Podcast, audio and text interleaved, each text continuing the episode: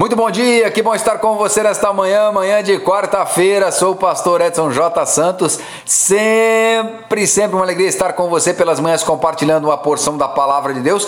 E hoje à noite, às 7h30, horário de Newark, 8h30, horário de Brasília, né?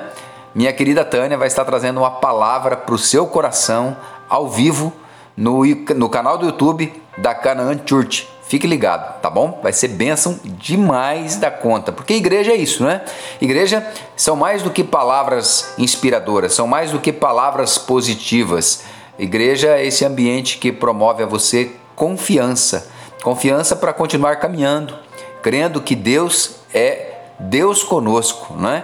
E que nesse tempo Ele está nos guardando, protegendo e direcionando. Isso é tão saudável, tão bom, porque nós, como igreja, temos que pensar em você. Queremos o seu bem, queremos a sua saúde física, emocional e espiritual, tá bom? Fica conectado conosco. E quer crescer um pouco mais? Segue a gente nas redes sociais, arroba Pastor Edson J. Santos, Instagram e YouTube, muita coisa boa para você. E muito bem, quero falar hoje com você sobre fatores. Êxodo 2, 23.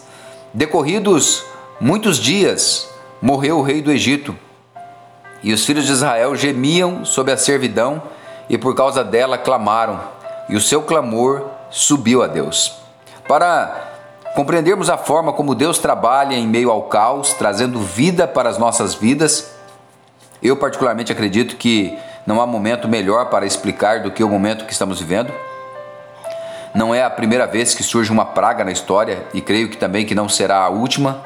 Para cada momento na construção da história, Deus usa homens e mulheres com as mesmas falhas, com as mesmas fraquezas que todos nós, mas que por algum motivo se tornam uma voz para um povo, para um tempo. É o modus operandi de Deus. Então, para compreendermos esse, esse modelo, nada melhor do que esse tempo. Eu gostaria que você ficasse atento a alguns fatores que são importantes primeiro, o primeiro deles está relacionado ao que chamamos de as pessoas do contra, é a oposição. Eles se levantam contra tudo e contra todos. Quando Neemias decidiu deixar sua confortável posição de copeiro do rei para reconstruir os muros de Jerusalém, porque os muros estavam derrubados, as portas queimadas e o povo em grande miséria, a sua boa vontade, o seu esforço e até mesmo o fato de Neemias comprometer os seus bens pessoais no sentido de ter êxito no projeto, não significou que foram mil maravilhas. Pelo contrário, no processo, ele encontrou Sambalat e Tobias, que se levantaram fortemente e quase conseguiram parar a obra.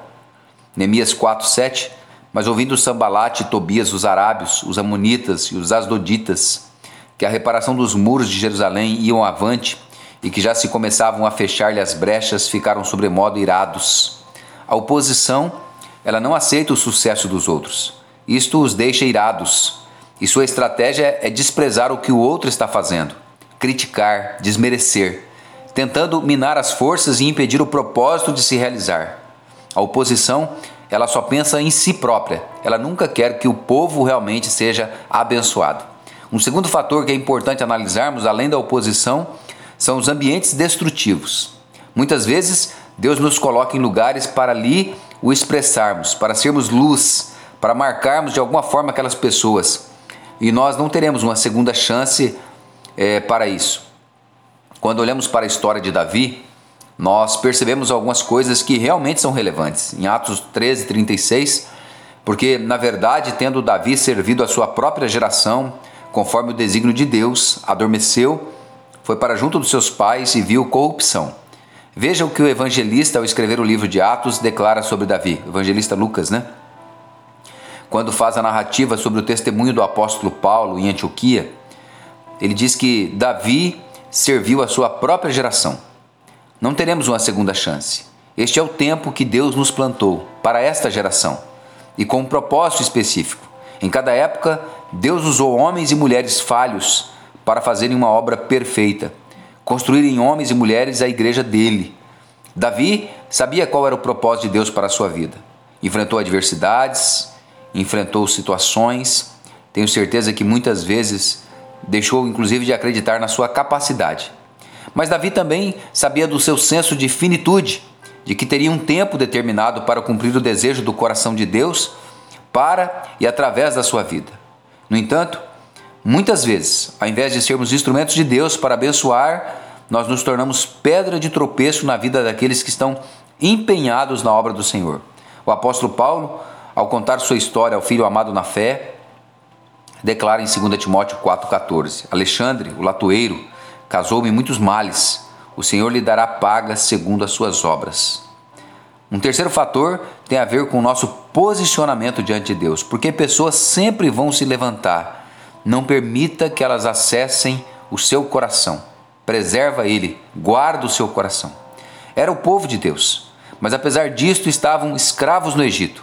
Neste ambiente de escravidão, a gente pensa a respeito de argolas nos pés, de cansaço extremo, de chicotes, de escassez, de dor, de choro, de lágrimas, não é? Mas não é verdade. Na verdade, quando olhamos para as memórias que eles possuíam após ter saído do Egito, eram boas memórias, não eram ruins. Inclusive, ao sair, levaram joias e ouro como presentes. Ou seja, havia vida, haviam relacionamentos, possivelmente havia diversões. No entanto, estavam em um ambiente idólatra, em uma cultura que não era deles, com um povo que não era o seu, estavam infelizes. E então eles clamam a Deus. Deus ouve o clamor, envia um libertador, Moisés. Mas para o novo de Deus haveria um processo desafiador em que teriam dúvidas, medo e aprenderiam a depender totalmente de Deus. E amanhã a gente continua. Vamos orar? Pai, em nome de Jesus, obrigado pelo dia, pela tua palavra que nos inspira, que nos renova, que o Senhor possa nos ensinar e nos capacitar para compreendermos os fatores desse tempo no lugar onde o Senhor nos colocou. Em nome de Jesus, amém e amém. Que Deus abençoe você, que Deus abençoe teu dia. Um abraço.